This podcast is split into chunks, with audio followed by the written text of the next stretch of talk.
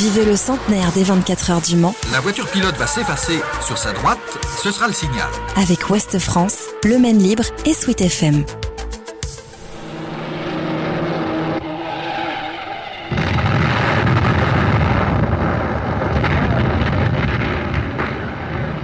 « 11 juin 1955. La pire catastrophe automobile vient de se produire sur le circuit du Mans. Jacques Hayet, 96 ans, était alors sur place pour le Maine Libre, le quotidien de la Sarthe. Je suis Ronan Lemonnier, journaliste au Maine Libre, et je vous emmène dans l'histoire d'un jour aux 24 heures du Mans. J'étais sur le circuit euh, deux bonnes heures avant. Hein.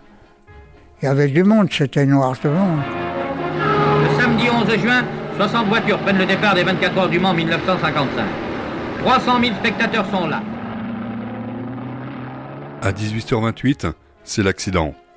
Michael sur Jaguar double et se rabat devant l'Austinillet de McLean, qui se déporte sur la gauche pour l'éviter, ne pouvant freiner aussi fort que lui.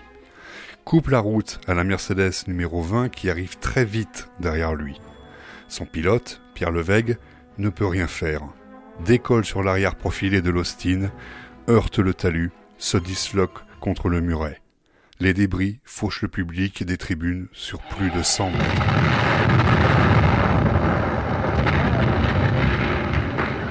Installé à plus de 300 mètres de là, Jacques n'assiste pas en direct au drame.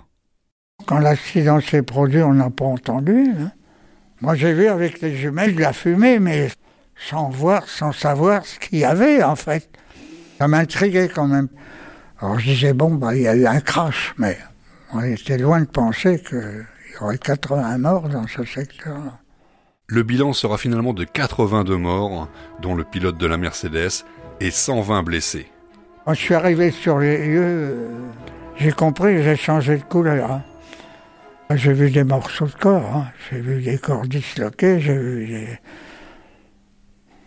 Moi j'ai vu un gamin qui avait plus de tête, hein. par terre. Affreux. J'ai gardé ça en souvenir euh, affreux. Ils ont appelé tout de suite les secours. Hein. Les ambulances sont parties vers l'hôpital. C'est comme ça en ville, ça a fait un bruit monstre.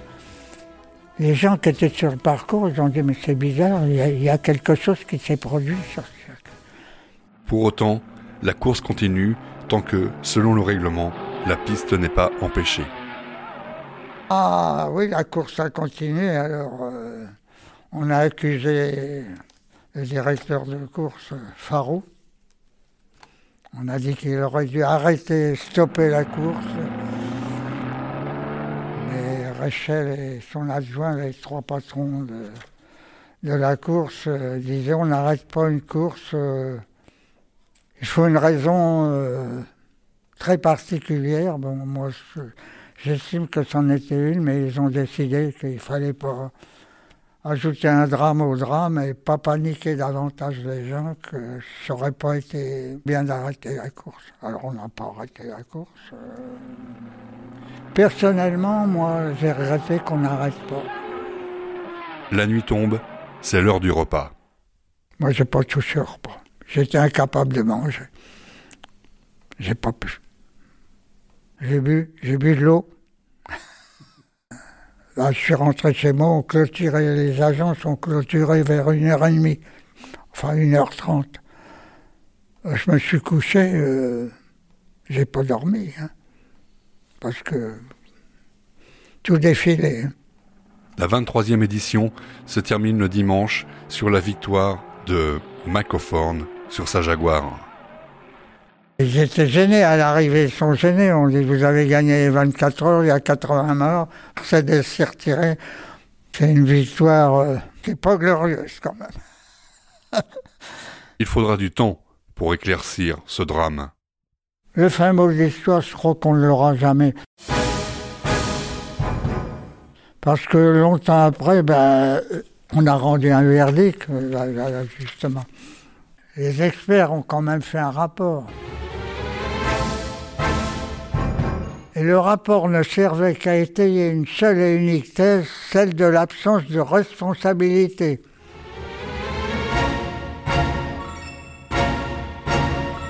Personne n'était responsable, officiellement.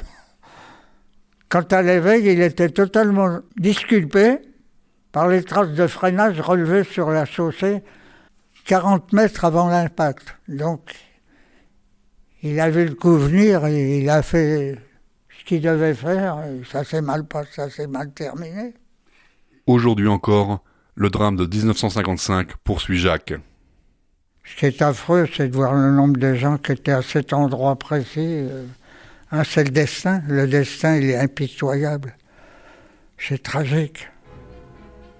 Moi, j'avoue que ça m'a marqué très longtemps. Le centenaire des 24 heures du Mans, avec Ouest France, Le Maine Libre et Sweet FM.